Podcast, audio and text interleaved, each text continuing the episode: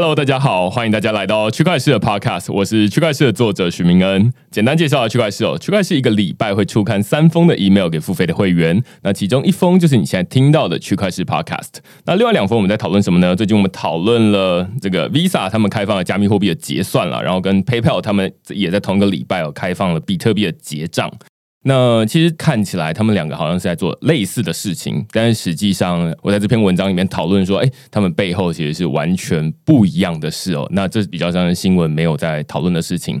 那另外一部分呢，呃，我们是在讨论 Auto Farm 这一个在币安智能链上面的，我会叫它叫做 DeFi 理财机器人啦。也就是说，哎，现在有非常多的 DeFi 的项目。只是诶，每一个 DeFi 的专案里面，他们都会说啊，那我们的这个年化报酬率有几十趴，有几百趴，那每一个都在比。谁比较高这样子？那于是就有人做出一个理财机器人，就说以后人不用眼睛看了，就是交给城市自动化处理，然后它自动的去帮你收到最高的收益率这样子。呃，如果你对这些内容有兴趣的话呢，欢迎你到 Google 上面搜寻“区块市趋势的事”，你就可以找到所有的内容了。也欢迎大家用付费订阅来支持区块市的营运。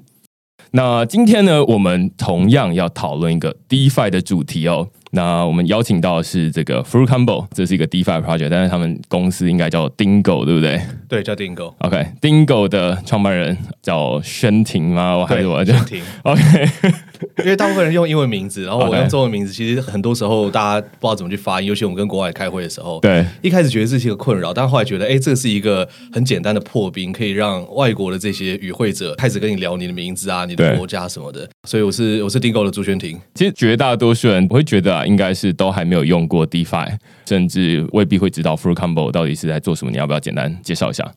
？OK，Fruit Combo 它是一个，我们叫它 aggregator，是一个聚合器。那聚合器其实顾名思义，它就是把很多东西全部把它整合在一起，变成是一个网站，或是变成是一个入口。那大家可能很少在生活中听到聚合器这个字，但其实每个人生活中都会用聚合器。像假如说 Google 其实也是一个聚合器。好，然后像这个 Expedia，你在找旅馆、找饭店、找机票的时候，他们也是一个聚合器。所以呃，我们在做的事情就是在 DeFi 的世界里面，将各个不同的这些金融服务，或者我们叫 Money Legos，把它全部整合在一起。所以到了 Full Combo 之后呢，你就可以去存取这些东西，并且可以把它们全部整合在一起，变出一些新的花样来。我记得最一开始啊，就是至少从我开始上网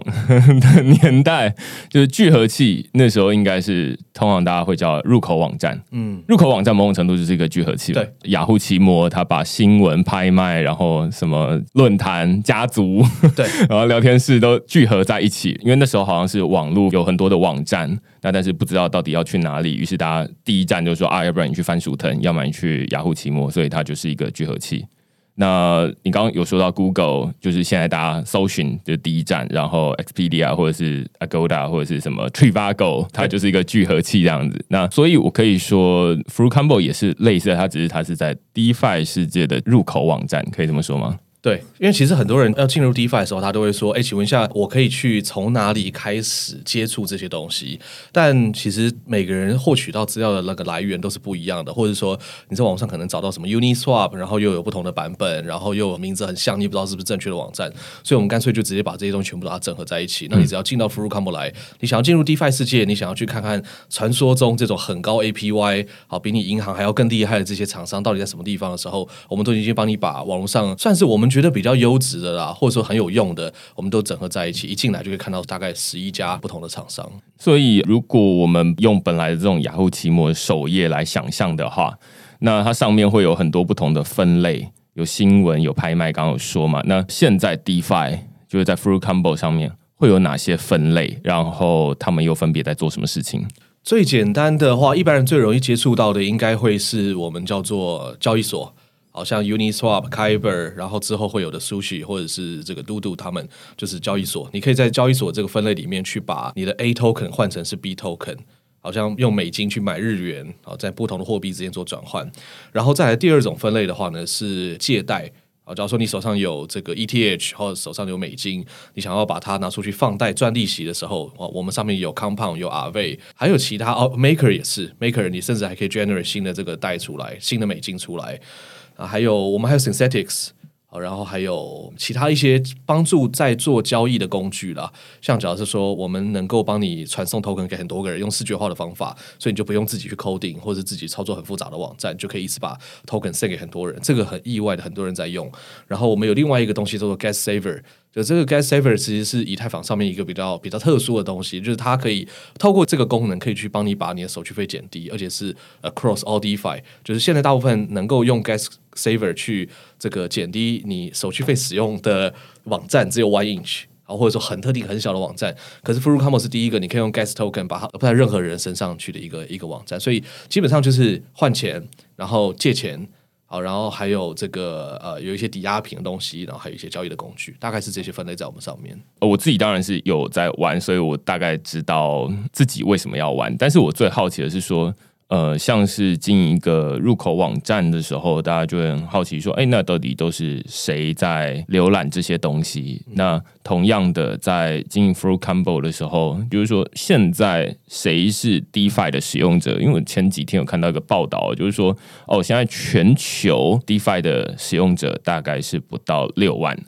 那六万除上全球，假设有七十亿的人口的话，大概就是十万分之一。换句话说，就是十万个人里面找到一个人说：“哦，终于过滤了九万九千九百九十九个，终于找到一个有在用 DeFi 的。”那如果再拿来跟台湾的总人口比较的话，十万分之一可能就是全台湾要挑出大概不到两百五十个人有在用 DeFi。对，这个数字其实蛮惊人的。还是假设就是台湾是正好在那个平均线，那如果可能高一点，可能低一点，我觉得其实可能会再稍微高一点点。OK，那我看那些什么炒币的群主啊，或者干嘛的，台湾其实很意外的是，Crypto 里面蛮重要的一个角色。而且我觉得这个不是我们自己讲，而是是我看到别人在讲我们这件事情，所以我很压抑。我忘记有一次不知道在哪里，在 Twitter 上面看到，然后他也不是亚洲人哦，他就讲说哦，他觉得台湾是下一个 Crypto Hub。然后我就把这个贴在公司的群组，然后贴到一些炒币的群组，然后他很惊讶说啊，什么就是 crypto hub 还炒币的 hub？对，anyway 就是回到呃你刚刚的问题，说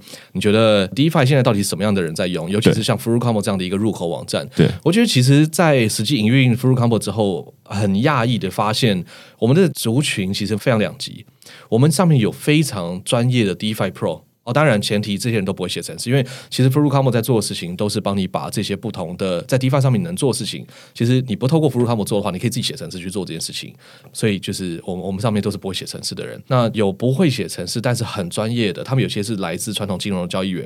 然后有些是就是半路出家的这些人。那他们做做这些交易的策略都非常的复杂，里面包含 Compound Maker，然后堆叠起来。有时候我们自己要帮他去 debug 的时候，都要花很多时间去理解他到底想要达成什么样的目的。好，因为有时候他送出这个交易失败，然后他可能试个几次他就走了，但我们没办法去联络到他，跟他讨论是为什么嘛？所以这是这是一个。那这种比较 DeFi Pro 的这种人呢，他们通常在做的事情就是仓位管理。仓位管理像假设说，他如何透过 Maker 去配套其他的东西去去赚钱。然后他们这种赚钱的方法的话呢，其实他不是当下立刻就可以拿到钱。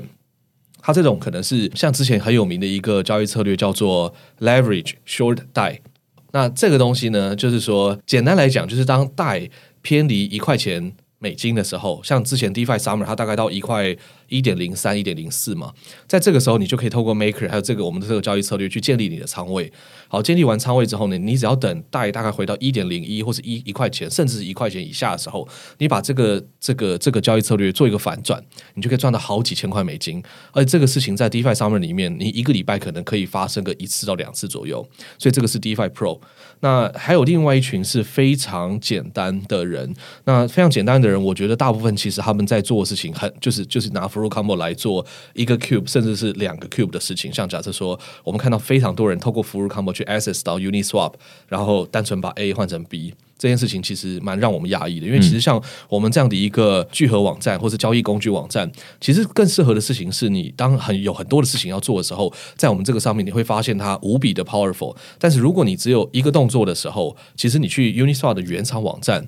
你就可以完成了，而且手续费比我们这个地方更低。对啊，但我觉得这个是好事，因为其实这样就可以看到，大家真的是把 f u r Combo 当做是一个入口网站，不管你是 Pro 还是你是非常这个刚入门的人，你都会愿意在这个上面去去做停留这样子。我简单说一下，因为刚大家听到目前为止就可以听得出来，这一集会非常的金融哦，而且非常的去中心化金融哦。呃，前面已经先说过了哦。那其实我举一个很简单的例子，大家在这个去中心化金融里面做什么事情了？举例来说，好，之前我可能在 podcast 或者是在文章里面都有提到，例如说，现在你可以把比特币存进 BlockFi，像这种加密货币的银行里面哦。或者是以太币存进去，那你等于就是把钱存进去之后，它就会帮你自动的拿去给放贷，然后会给你像以太币的话，就给你一年五点二五 percent 的利息。那于是目前 BlockFi 这个服务呢，它就是可以说这中心化金融里面，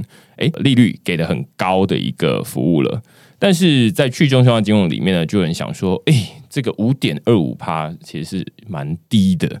就是有没有什么办法可以让它变得更高一点？于是就有人想到说啊，我想到一些我认识很多 DeFi 的 project，然后他们的功能各不相同，然后我就把它组合起来，变成是一个利率甚至有可能到四五十 percent 的一个组合。那怎么做呢？他可能就是第一步，他就说啊，那我现在手上有以太币嘛，那以前我就直接把以太币丢给 BlockFi。就结束了，那你就躺着赚五点二五 percent。那但是我现在就想说，好，我先把这个以太币拿去 MakerDAO。那 MakerDAO 它是一个抵押，然后换出这个美金稳定币贷的一个服务，有点像是房贷啊。我通常都会说，就是你抵押房子进去，例如说你抵押一千万，那你如果说可贷成数是八成的话，那你就可以拿回八百万嘛。那呃，MakerDAO 它假设是百分之五十好了，所以你抵押一百块等值的以太币进去，那你就可以拿回五十块贷。但是大家如果想说，哼，干嘛要这么做？就是干嘛要抵押更多的钱，然后拿出更少的钱？最主要原因是因为，因为抵押的那些钱还是你的，然后你借出来的钱是你现在可用的。所以你那些抵押的是不可用的而已，那只是还是你的那可用的五十块拿出来，那五十块要干什么呢？五十块他就想说啊，那五十块的这些是美金稳定币，美金稳定币在市场上的借贷利率就比较高一点，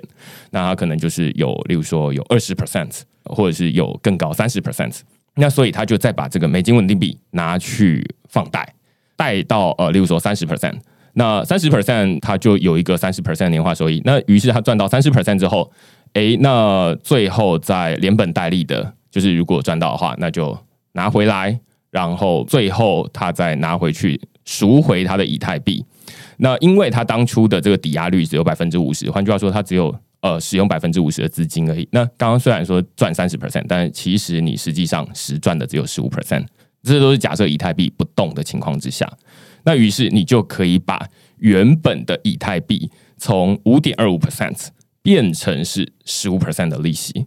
那这就是一个很简单的操作，只是说刚刚听完这些操作，我不知道有多少人有跟得上啦，但是有可能就是补飒飒这样子。但是你可以想象，就是说啊，那有听到结论就好，就是说五点二五 percent 变成十五 percent，只是中间要经过，例如说 MakerDAO。然后我需要经过，例如说 Compound 的放贷服务出去，所以这些加起来，这这只是两个的加起来而已。那两个加起来，你就可以马上替你的以太币增加将近十 percent 或者是超过十 percent 的这个收益。但是要做这件事情很麻烦，因为实际上会操作 DeFi 的人不多，那甚至绝大多数人的钱其实是都放在中心化的交易所里面。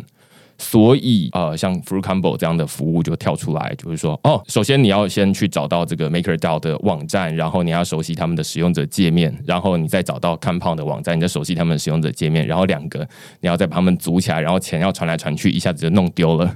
那有没有一种比较简单的方法，就是说，啊，那我直接在这里面拖拉，在一个网站里面拖拉就可以？那于是刚刚这个宣婷他就提到，就是说，啊，那我们有 Cube。他们就等于是把每一个网站的功能都做成一个 cube，有点像是一个小方块。那所以哦，你就是要 MakerDAO 嘛，你要抵押嘛，那所以你就把这个功能拉上去。然后呃，你要 Compound 借贷嘛，那你就把这个功能放上去。那所以你一开始丢进去的是以太币，然后中间的参数你都设定好了之后，最后出来的就是你要的结果，那你就不需要说啊，那我有点像是以前的那个什么东市买长边，然后西市买什么东西，就 然后东西南北跑一遍，你才能够买齐你所有的东西，而是你可以在家乐福或者像 PC Home 一样，对对对，选购完然后按结账，他就直接把你送到你家来了。对你不需要就是到处跑来跑去这样子。那所以这是目前 Fruit Combo 它主要在做的事情。我不知道你有没有要补充的，还是有没有说错的？果然是说人话的媒体。我每次讲这些，我就自己讲完之后，然后别人听不听得懂这件事情？你解释的非常正确。就是 DeFi 为什么它的利率可以这么高？我觉得当然一方面是它是一个全新的金融系统，因为我们大概从二零一四年到二零一七在美国做行动支付，像台湾 Line Pay 那种东西，所以其实我们自己能够真的很比较说哇，DeFi 多有效率，然后跟传统的金融系统这样堆叠起来有多可怕，有一个很大的比较。所以其实 DeFi 它之所以可以有这么高的 APY，我觉得当然一部分是它用了新的技术，所以它呃运作的效率是非常高的。然后再来第二一块，我觉得很重要的事情，就像你刚刚讲的，你刚刚讲了这么大一串，其实就是要把把各式各样不同的 APY，或是每一家能够产生出来给你的这些利润，全部把它堆叠在一起，组合成一大包嘛。我想这这个 Fruit Combo 在这边做的事情，就是帮助大家更容易用更低的成本去组装这个东西，而且组装出来的东西，可能它中间的这个收益，或者它运作的效益，是比你在外面这样自己去兜这些东西更好的。我们跟 Trader 这样讲，就说我们 Fruit Combo 能够帮你做的事情，第一个是减少你的时间，还有你的这个开销，然后再是增加你的获益。对啊，所以我们大概就是在帮各式各样的 trader 在在做这种事情。对，我不知道大家刚刚在听前面那一大段的时候，我们听出来，就是说，其实中间的我都是只是随便举两个例子而已。那实际上在 Fruit Combo 刚刚前面提到，里面有十一种不同的 DeFi 服务，于是你可以自己去组合出一个你觉得，哎，现在这样子组收益率最高的组合。那于是你就把钱透过这样组合，然后丢进去。那你觉得，哎，例如说下个礼拜，你就觉得说，哎，这个组合已经过时了，因为 DeFi 变化很快哦，就是没有那种什么半年、一年的，而是一个礼拜，或者是甚至是一天。那所以我就，哎，那我再提领出来，然后再组合成另外一个，然后获得更高的收益，或者是说，哎，不要收益率降低这样子。所以很多人在做这件事情，只不过我自己是很好奇，是说刚刚这样子的操作。说他就很仰赖说每一个人他对于每一个的 DeFi 专案都很熟悉它的功能，像我知道说 MakerDAO 他要做什么，我知道 Compound 要做什么，所以我才能够去组合出一个东西。但是我知道好像 Fruit Combo 上面已经现在有一个 Explore 的功能，就是说我自己是蛮喜欢这个功能，就是说他直接把最后的效果告诉你，然后中间的组合他已经帮你组好了，有点像你直接去买套装。这样的感觉，套装电脑那种感觉，你就不用在官方商场里面东跑西跑，因为其实也不一定每个人都知道什么 CPU 是什么东西，然后这个 CPU 跟 这个主机板可不可以搭在一起。然后我们做的事情就是 Explore Page，其实很像是一个套装电脑那种感觉了。那我们就把各式各样我们在 f r u i t c o m 上面，因为我们系统一直去监看到底现在大家在做什么样的事情，那我们会发现说，哎，有人在做这件事情，而且这件事情它可能有一个持续性，它不是一个说哦，今天做完这个东西就没了。好，有这种交易策略出来的时候，我们就会把它放上 Export Page 上面去。然后让那些不知道该如何开始的人，可以比较轻松的开始这件事情，因为他们要做的事情其实就只是选好说哦，呃，我喜欢哪些厂商，好看比较顺眼的，好，或者说他现在投报率很高，对。好，流量很大，好，那我就选这个好了。因为其实对他们来说没差，用 Maker 用用 RV 对他们来说没差。对对，那丢进去之后，他只要输入说我想要带什么钱来，好，你是 USDC 还是你是带还是你是以太币？好，那你就把前面那个改一改，然后按下去之后，我们中间就会帮你把它全部把它做完。所以这个我觉得是是是 f r u c o m 未来想要做的事情。我们想要让更多的人能够无脑的，就是把他的钱拿来 f r u c o m 拿去花掉。嗯，应该说透过 f r u c o m 把他钱变大了。我们之前在做融资的时候，Pitch Deck 里面我们写了一句算是很有野心的话。我们说，Coinbase 他自己的 slogan，他说他是 easiest place，它是最简单去买卖虚拟货币的地方。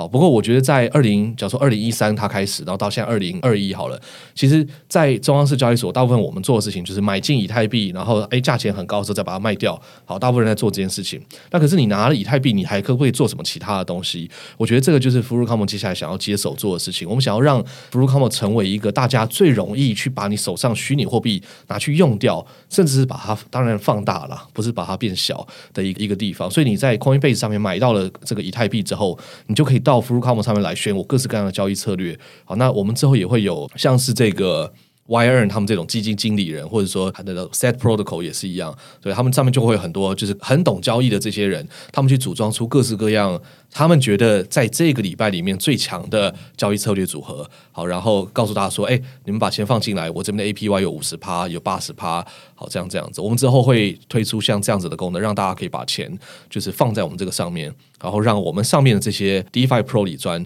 去帮大家操作这件事情。所以其实你不用再自己去选，说我要选这个东西，我要选 B，我要选 C。其实其实跟现在的银行一样，你不会花这么多的时间去了解呃花旗银行它背后推出的这个基金背后如何运作。I don't care，反正你是花旗银行，然后你的理专告诉我说这个一年有七趴，好，那我给你钱，那你要给我七趴，对吧？我们之后想要把它变成这个样子。我刚刚听到两点很有趣哦。第一点是呃，我们会说为什么这个 DeFi 世界里面的利率总是会比银行还要高这么多？我们刚现在我最近写了一篇，刚刚前面有提到，就是 Auto Farm，它上面就是动辄五十趴，动辄两百趴。我最近才刚刚在网络上面看到一个，就是中华民国的法律规定，就是说呃，我们的借贷合约里面最高的法定上限是二十趴，就是年利率不能超过二十趴。只要即便我们私下定定说呃是三十趴好了，那你拿到就是有争议，然后拿到法院去，他就说啊没有三十趴这件事情，最高二十趴这样子。那所以超过二十趴，这基本上就是目前法律无法容忍的事情，就是说你怎么可以放这么高的 高利贷这样子？那但是如果你是熟悉 DeFi 的话，你会觉得二十趴是轻松超过，甚至刚前面有提到那种 DeFi Pro，他会觉得看不起二十趴，他就觉得两百趴才是。然后甚至昨天我在试那个 Solana 上面的 Serum，它上了一个新的组合，它是两千趴这样子，我就我我 那是一个很可怕的世界。那所以去中心化金融之所以会利率会比中心化金融高的最主要原因，我认为有两点了，一个是说他想办法去让这个资金的利用率最大化。例如说，你把钱放在银行，银行如果没有把它拿去钱滚钱的话，那其实它就摆在那边，那它当然没有办法给你太高的利率。所以，例如说，它闲置资金一半，那即便它借出去的是三趴，那最后除下一半之后只剩一点五，那一点五它自己还要收一点，所以最后可能给你一趴，就觉得非常是高利率这样子。那但是对于这种 DeFi 世界里面来，你就变成说啊，你可以自己去选择说你要把钱让他去哪里工作，然后你决你可以决定说你到底要留多少钱在那边闲置。那所以它就可以提高这个资金的利用率，这是一部分。那另外一部分是说，那为什么会有那么多人愿意去用这么高的利率去借钱？那另外一个，我觉得主要原因是因为这个币价的市场的波动也比较大，就相对于传统金融市场。所以，哎，那我当然知道，一看就知道说啊，那这个比特币它一天可能会涨个十趴，或者是涨个五趴好了。那我去借一个二十趴的年利率或者三十趴年利率的这种资金。进来，哎，其实一下就赚回来了。那所以对他来说，他就觉得，哎，算一算，只要划算，那他就可以有把握，他就愿意借这些钱出来。所以最主要是这两个原因背后，其实没有什么太多的魔术了。那第二件事情是说，刚刚有说到，就是我觉得你说很有趣哦，就是说像 Coinbase 这样的交易所，我们现在有很多的交易所，币安、Coinbase、台湾的 MyCoin 或者是币托等等的。这些他们的功能最主要都是还停留在就是钱的部分，就是说，哦，我们去买低卖高。但是一部分是透过这一集，或者是呃，最近我在区块市里面写的文章，在讨论 DeFi，最主要在讨论的就是说，哎，现在全球的最新的发展已经脱离了从区块链来发行钱这件事情。而是说，哦，那我们有钱的地方就有金融，就是会有借贷嘛。就是说啊，那有钱了之后，最基本的就是说啊，那我付钱给你，所以从我这边扣钱，然后从玄庭这边加钱。那但是，于是我就在想说啊，那有钱了之后，我还能做什么事情？我想要跟轩婷借钱，然后三个月之后再还你，这就变成一个金融服务。那一个金融服务之后，我就想说啊，那有没有什么方法，就是让钱滚起来？那就开始就是非常华尔街的路线了。那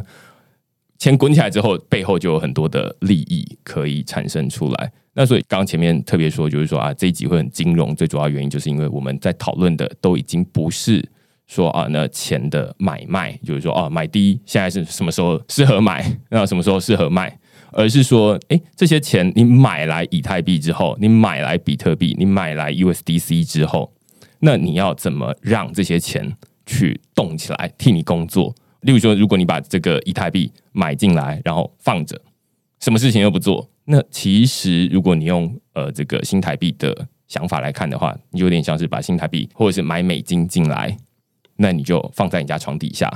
没有做任何事情，它没有在替你产生任何收益，它就是放着。那只是有点不一样是，呃，可能美金它的变动没有那么大了，那所以有可能通膨它会稀释它的价值，但以太币它可能变动会大一点等等的。但是呃，大家就会想说啊，既然有钱，那我们就会创造出一个金融市场，那于是就会有 DeFi，嗯，去中心化金融的这种呃世界出现。那当然也有中心化金融，就是刚刚我前面提到 BlockFi 或者是呃 Crypto.com 啊等等的东西，他们推出来这种借贷服务或者储蓄服务。但是这些借贷又是到处都是，所以才想说啊，那 Fruit c o m b o 会想说啊，那我们有没有一种比较简单的服务，然后甚至可以让这些专业的 DeFi 的 Pro 他们可以在上面某种程度的提供投资策略，然后让大家来跟就好了。那你只要把钱丢进去。那你管它是什么，你就是他写是多少，那可能就会怎么样这样子。对，我觉得应该说，blockchain 给这个世界什么东西，就是它让钱是可以被拿来写城市的，就是你的钱是活的东西，已经它不是一个停在桌上的一百元纸钞了。那可以 program 这件事情，那我们就要想办法让大家知道怎么去 program 它。那其实大部分会交易金融，大家大呃懂这些金融知识的这些人，他们其实都不是电脑。城市背景出身的人嘛，所以他不太可能真的自己去写一个 smart contract，然后或者说去想说好，那我要怎么去跟 RV 的这些 smart contract 系统做互动，对吧？所以我想 b r u e c o m b o 在这边就是帮助他们能够去更有效率的去创造出这些符合时事或者是能够 capture 到市场上面机会的这些交易策略出来，然后让这些想要进入 DeFi 世界或者说新的这个金融系统里面的这些人能够有地方把钱拿去花掉，或者有地方拿拿去拿去用。这样，应该说我们今年在推的一个事情，就是我们想要让，因为我觉得 DeFi 它长大的速度太快了，它每天，人家以前会讲说，哦，币圈一天，人间一年嘛。可是我觉得 DeFi 大概可能在乘以个一百左右，就是 DeFi 那个前进速度真的是快到会让你觉得你好像每天都在消防栓前面去洗你的脸，你知道吗？而且你你你的脸是不能离开的，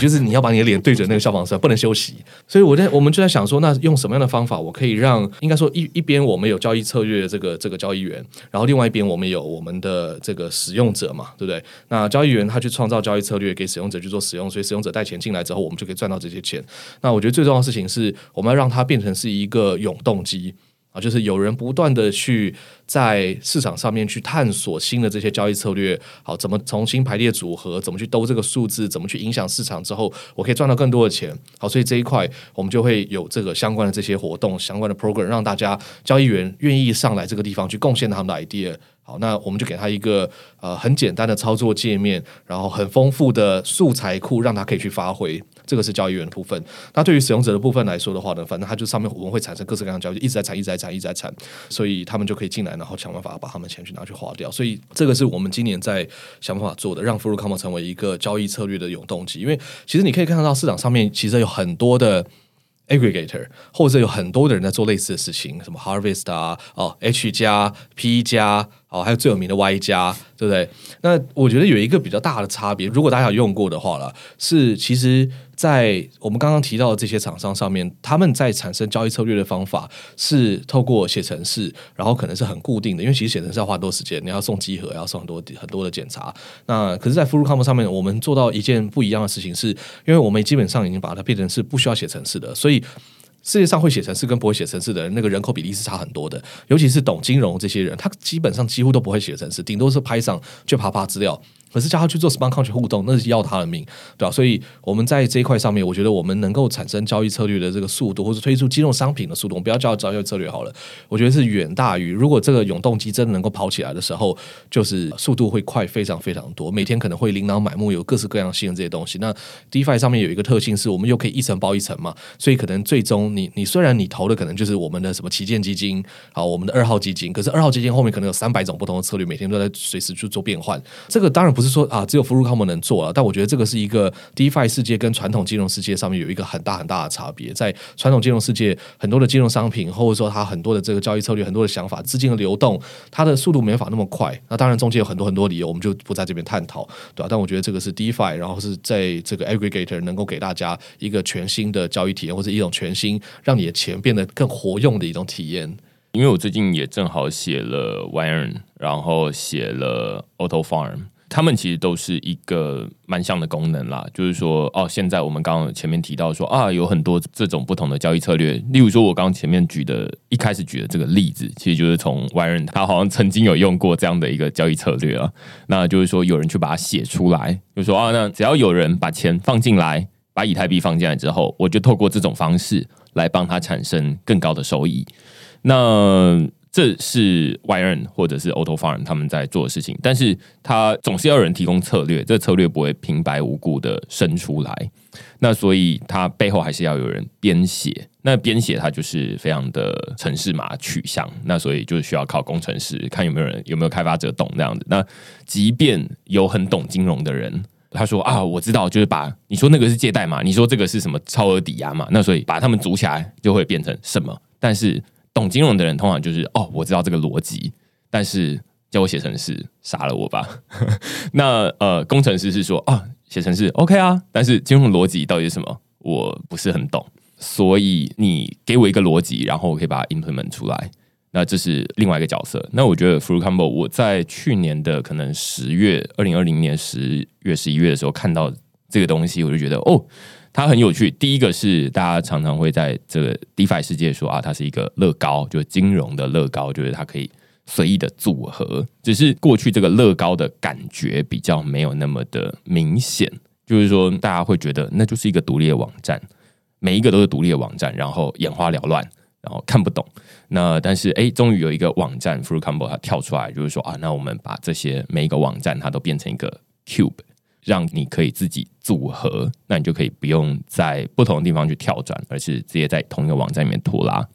那任婷刚提到，就是说，好，那这对于写策略的人来说，就变得很友善了。他就某种程度可以脱离工程师，他就只需要金融专业进来就好。那他就看说啊，那就是这么组合，那所以他就是也不用做什么事情，他就拖，然后拖完之后就钱放进来，然后最后钱就收益就跑出来。大概是这样，刚前面提到就是说这边是策略的产生者，然后你刚有提到另外一个是就是使用者嘛，就是使用者好像比较相对单纯一点，反正他就是选择说我到底要把钱放在哪个策略，然后就丢进来就好了。但是你刚有提到就是说 Fruit Combo 它是一个希望有越来越多的这种策略产生者进来，希望吸引这些人进来，然后接下来才会慢慢的带进更多的使用者进来，可以这么说吗？对，我觉得算是阶段性的一个目标。像我们从去年三月开始浪学这个 project，然后一开始的时候，基本上就是 Fruit Combo Team 在做事。那我们一开始在第一阶段，我想就是铺基础建设，好把 proxy 写出来，然后把整个架构弄出来之后，我们花了将近六个月的时间去接市场上面主流这些 DeFi，然后他们有跟有时候 Uniswap 就出了 V two 啊，而且现在现在出 V 三，所以我们等于是一直要去做更新。那我觉得其实基础建设已经做的还算差不多了，好，上面也可以玩出一些东西。起来了，那接下来的话就是要让这个就很像是我们盖的一个厨房，然后接下来我就要请厨师进来，他说：“哎，厨师，你可以开始煮菜了。好，你菜做完之后，然后我们就可以拿来上给客人了，对吧？所以现在这个阶段的话，我们是希望能够招募集更多的这种交易策略的撰写的人。”好，不管是你对金融有兴趣的，对 DeFi 有兴趣的，你都可以在这个上面去玩出你的花样来，对吧？那玩出你的花样来之后呢？现在当然了，你只能自己赚钱，然后可能把你的这个策略无偿的分享给别人使用。但之后的话，我们会有各式各样啊，不管像是我们叫做 Pool Combo，就是可以把客人的钱集中在你的这个，我们会帮你开一个 Vault 金库，然后你就可以用这个金库里面钱去更大笔的交易，这样子，这是一个。然后之后也会有这种 Referral 的东西，就是说，哎，如果有人用了你的这个交易策略，好，虽然没有把钱丢进来，但是你也可以分到一点它的利润，这种东西，对吧？所以我们就希望更多的人能够进来去产生交易策略。而且我觉得 DeFi 很有趣的一个点，是因为它其实就像是纸本的信件跟 email 一样，你赋予它了这个电脑或者赋予它的这个网际网络特性之后，它就会有一个爆炸。以前我们在信件上面只能用笔去写单纯的文字嘛，但是我在 email 里面我可以附加档案，我可以放音乐跟影片在这个里面，加超连接，超棒，所以啥可能都有在这个里面。那我觉得 DeFi 基本上就是赋予了原本货币。这个单纯的货币这个东西，一个新的生命，给它灌入 Internet，给它灌入软体的思维这个上面。对吧？所以我觉得它能够有的交易的样式或是样貌，会跟现在传统的金融世界，甚至是 centralized 交易所上面是完全不一样的东西。对，我们也我们也有成立相关的这种就是鼓励的活动，去我们叫 grant 啦，奖励计划。对，我们去去鼓励大家说，哎，你如果发现新的交易策略，然后你回报给我们，那我们就就给你钱这样子。我们很希望大家可以去想一些新的玩法出来，因为我们知道，就是一旦东西有加入网际网络之后的那个样式是完全会不一样的东西。你刚刚有提到那个厨房的比喻哦，我觉得蛮好的。最主要原因，我之前有想过类似，就是呃，我好像之前在看那个呃苏肥鸡，对不对？就是那个煮苏肥牛排的酥肥鸡，然后它就是上面会有一些食谱，通常就是如果你是买特定的品牌的话，那它可能就是除了这台机器之外，它会附一些食谱。那你刚刚说的这些交易策略，某种程度就有点像这些食谱，就是说你要牛肉，那你要是什么用的牛肉？你要是卤的吗？还是你是要纯粹切来吃的，还是什么？然后你是哪一个部位？于是它就会有不同的温度跟不同的烹调的时间。那每一个都是精准到，例如说五十七点三度，然后三十七分钟这样子。那所以这个对于一般的使用者来说，你如果只有给他一个工具，他就不知道到底怎么用。那我觉得这蛮像是 Fruit combo，就是说啊。那它有一个工具建在那边了，但是问题是还是要有专业的厨师来给他，就是说啊，其实就是这么烹调。那不会烹调没关系啊，你就是点这个食谱，然后机器就会自动做了。你可以直接买我的料理包。对对对对对，这就产生出一个有点像是平台的经济，就是说，OK，那我们做这个平台，给大家工具给大家使用。那于是会有使用者跟策略提供者，那策略提供者他可以透过提供策略，想到新的策略。然后来赚钱，例如说收，例如说百分之五或者是百分之零点五的绩效费。那于是只要反正中间赚到钱的，那都会有一部分是到他的这个钱包里面。那于是他就很有动力去想出哎更多新的策略，然后跟哦现在又有新的地方，因为我们前面提到那个消防栓冲脸，那所以我们其实不需要所有人都去。被消防栓 冲脸，我们只需要有一个人去冲就好，然后一个人洗完脸就好了。对对对对对，然后剩下就说哦，那你洗完脸的心得是什么？然后我跟你就好了，这样子。对，去模仿他就好了。对对对对对，那所以钱都交给他，然后让他去洗脸这样子。那呃，我觉得这是一个很有趣的做法，而且现在我相信懂金融的人，绝大多数人都还没有进到 DeFi 这个领域里面来。那所以现在的这些策略，它其实我们甚至可以说，它现在还是相对比较阳春的。那但是你看它现在的利率就会，哎，已经是蛮高。当然利率它有很多的原因啦，但是其中一个原因就是说啊，那现在的例如说使用的人。它产生出来的这个经济效益会比它本来放进去的这种资产限制还要高，等等的。那所以我觉得这是很有趣的一个情况啊，就是说未来大家会想说啊，那可能不一定需要说我去应征某一个金融机构的什么策略的提供者，或者我去专门写策略的人，我就是在网络上面写策略就好了。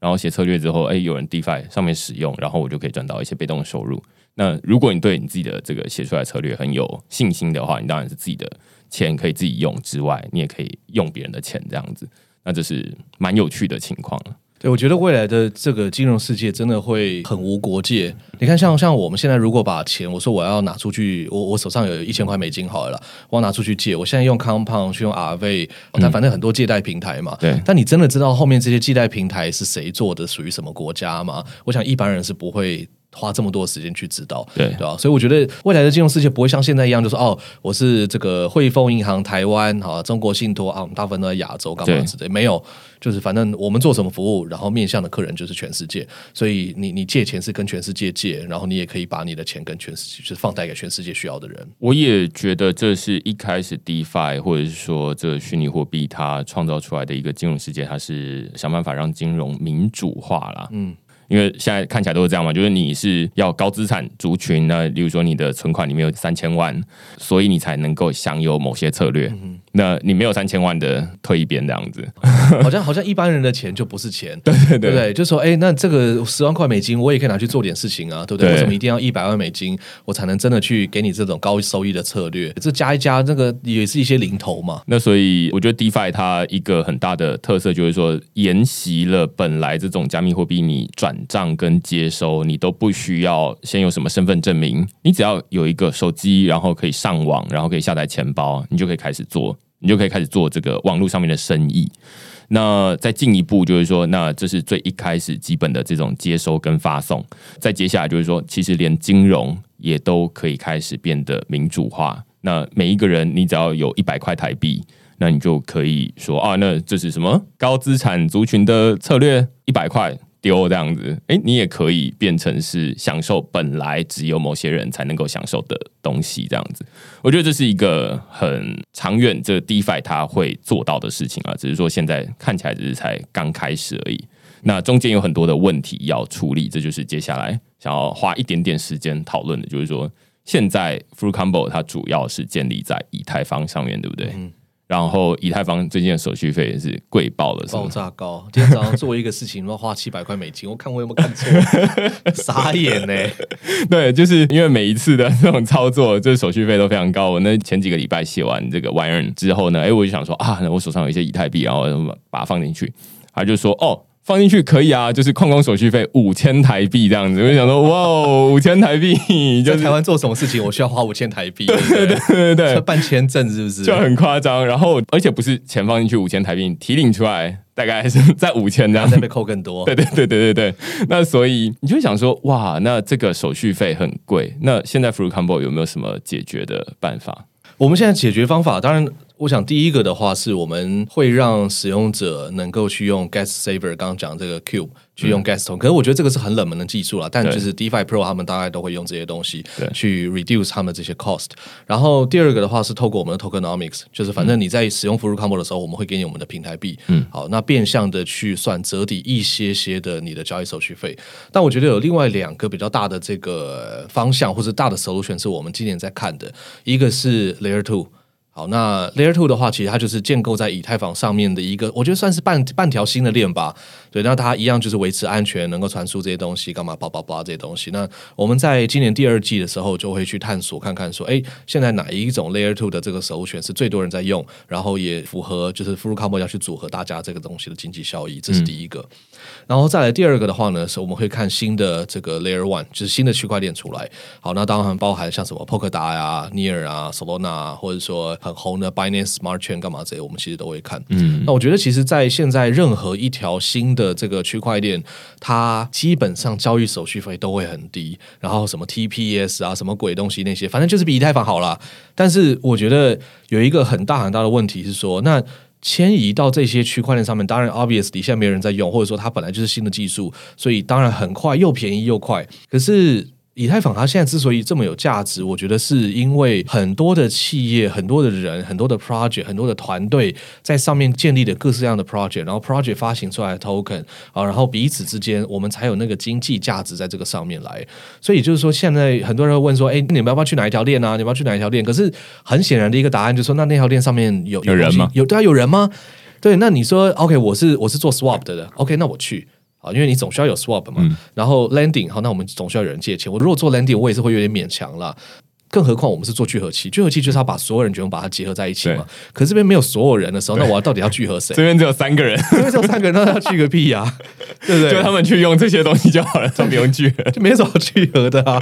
对吧？不过这个这个是我觉得是短期的问题啦，长期来说，全世界绝对不会只有以色列人一条链，一定会有很多很多新的链。所以我们今年其实真的也很也是很积极的在看各式各样新的区块链，然后看看怎么样。做才是对 f r u Combo 还有对我们的使用者来说是效益最高的，嗯，对吧？因为其实不是说啊，我们想要搬移到哪一条链，就是搬移到哪一条链，上面要有足够的资产可以做交易，那交易策略才能成功，对啊？不然如果上面只只有 USD，然后只有以太坊跟 BNB 或者什么，只有三个，那你要怎么搞？我觉得自己最近在玩这个也是蛮有心得的。我就是说，一部分是你刚刚提到这种聚合器，它首先要先上面有很多的 DeFi 的 project，然后我们再把它组合起来，那才有组合性嘛。如果你只有一个的话，那就有点像你玩乐高只有一块积木那样兜东西，对你要 你就是永远这一块积积木就是他看到你对就放一下好了这样子。所以我觉得这是很有趣的情况。那我现在开始在用的是像 B N B S C 跟 Solana。那它的感受就会跟以太坊是完全不一样的，当然是它上面的选择也没有那么眼花缭乱。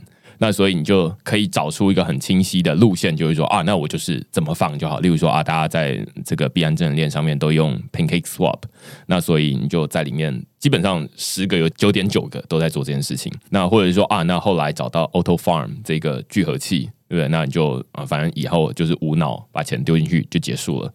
那每一次的这种交易手续费大概在三块台币到十五块台币之间。那你如果有被这个以太坊所谓的荼毒过的话，你就觉得说，你就会对那个发送或者是 approve 或者是每一个动作，你都会觉得心有点痛。用过那些新的链之后，再回来看以太坊，你就按不下去。对对对对对对按不，下去。对，那所以我会觉得那是一个迁移的过程啦，就是说你在不同的链上使用的体验，你就是同样都是一个按钮，但是你按下去之后，哎，在以太坊上面代表是五千块台币，在这边代表是三块台币，那所以你需要去调整一下。但是另外 Solana 上面就是更是便宜的，就是每按一次就是零点零零零一块台币。它甚至就不显示出来说你要付多少矿工手续费，不计所有交易手续费这件事。对对对，因为它就完全没有显示。然后我就想说，哎、为什么没有显示？因为你不需要知道。这个蛮凶的。对对对对。但是其实我发现有两个问题，就是像币安智能链跟 Solana 有两个问题。第一个问题是说，他们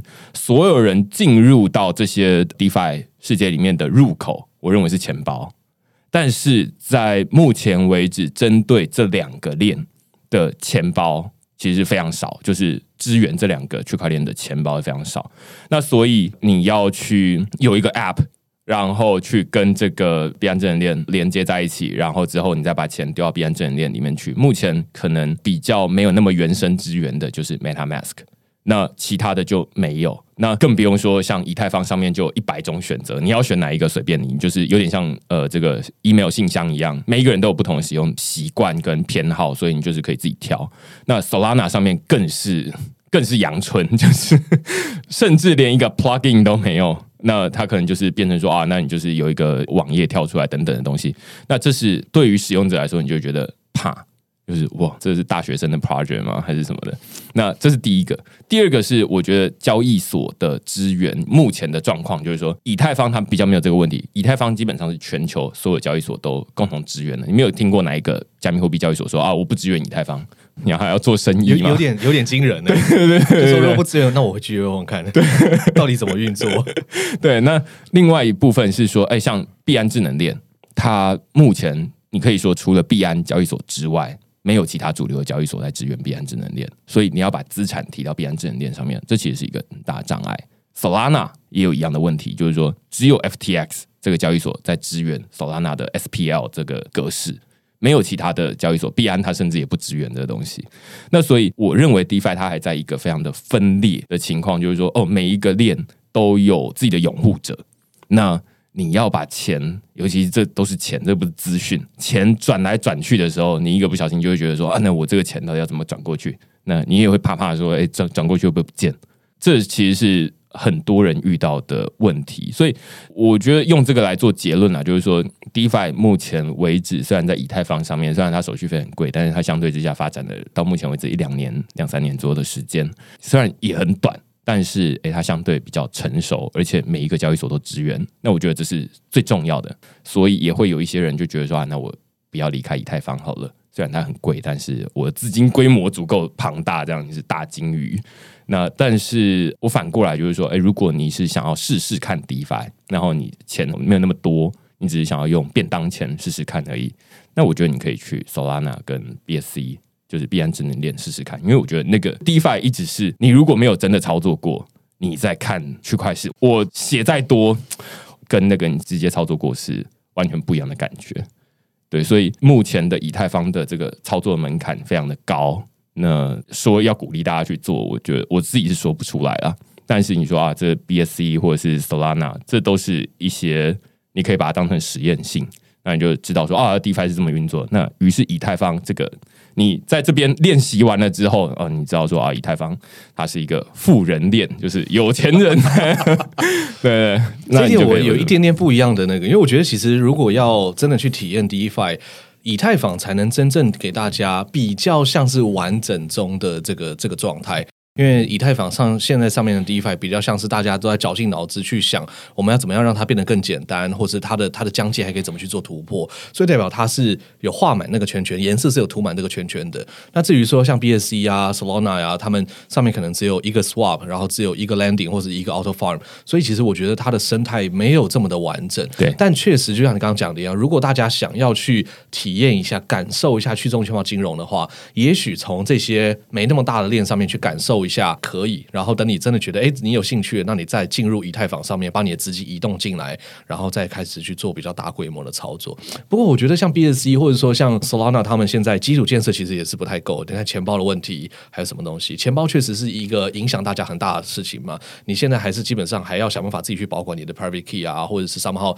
照顾你的这个装置，对吧？所以我觉得这个都是一个鸡生蛋，蛋生鸡，那就是最后看看哪一家到底能够有这个聪明智慧，能够提出很好的 solution。让大家让第一个啊让小白他们很很无痛的可以移动进来，然后另外一个是让生态系的人也愿意去移动到到上面去开一个分店，在这个上面不用多不用说总部搬过来，我们就只要开分店就好。开完分店，哎，觉得效果不错，那我们再把总部迁移过来这个地方。所以我觉得新的这些区块链它能够要要能成功，大概我我我自己是看是这两点呢。对对啊，至于它的技术怎么样，那个都这个超级无敌其次的事情。我也觉得今天算是想办法把这个 DeFi 跟去中心化金融的世界哦，就是充满铜臭味的一集啊，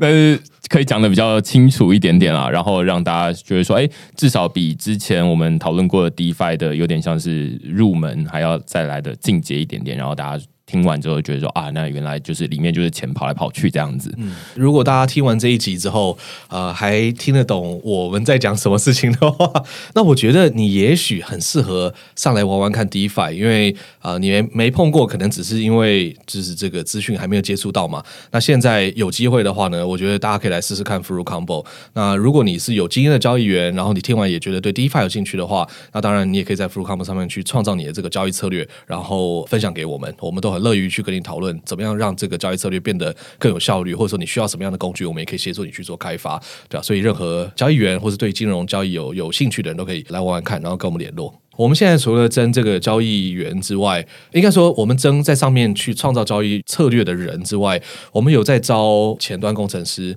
好，然后我们也有在招跟这个 security 有关的，还有在招 product manager。那我们这些职位几乎都是要求要 senior 等级以上，但是你对区块链领域不一定要有有有认识，或者你不一定要在这个里面上过班，但是你要在你原本的产业里面是够 senior 的人，因为我们需要的是集战力。嗯，OK，好，那如果你喜欢我们这集讨论的话呢，欢迎你在 Apple Podcast 底下给我们留言或评分。那今天就谢谢宣婷来跟我们讨论这个 DeFi，那就下个礼拜再见喽，拜拜。